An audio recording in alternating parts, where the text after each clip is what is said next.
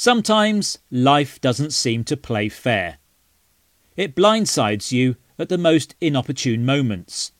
And even if we can learn to grin and bear the ups and downs, they can take their toll on our psyche.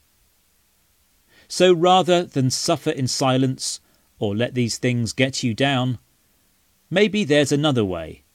What if humour can help you get through the dark times? According to author and clinician Kristen Lee, laughter and tears are both therapeutic.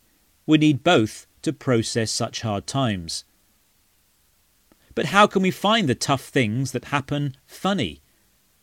Our lives are really serious, often filled with mundane and repetitive activities.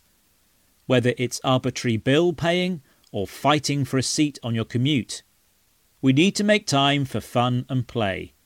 Enjoy the little things. Why not make funny noises to remind you to stop taking things seriously?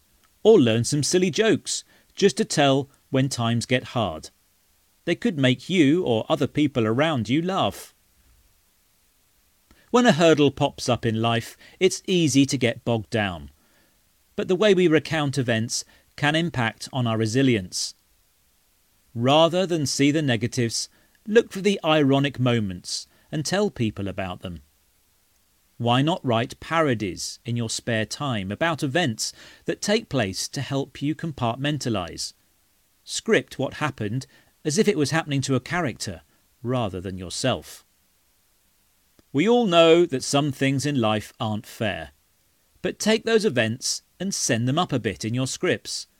Sometimes life needs a bit of a roasting to get your thoughts in order and embracing your comedic side, seeing life's difficult moments as obstacles that can be made fun of rather than overwhelm you, may help you get through them more easily. And who knows, you may just discover a talent for writing at the end of it.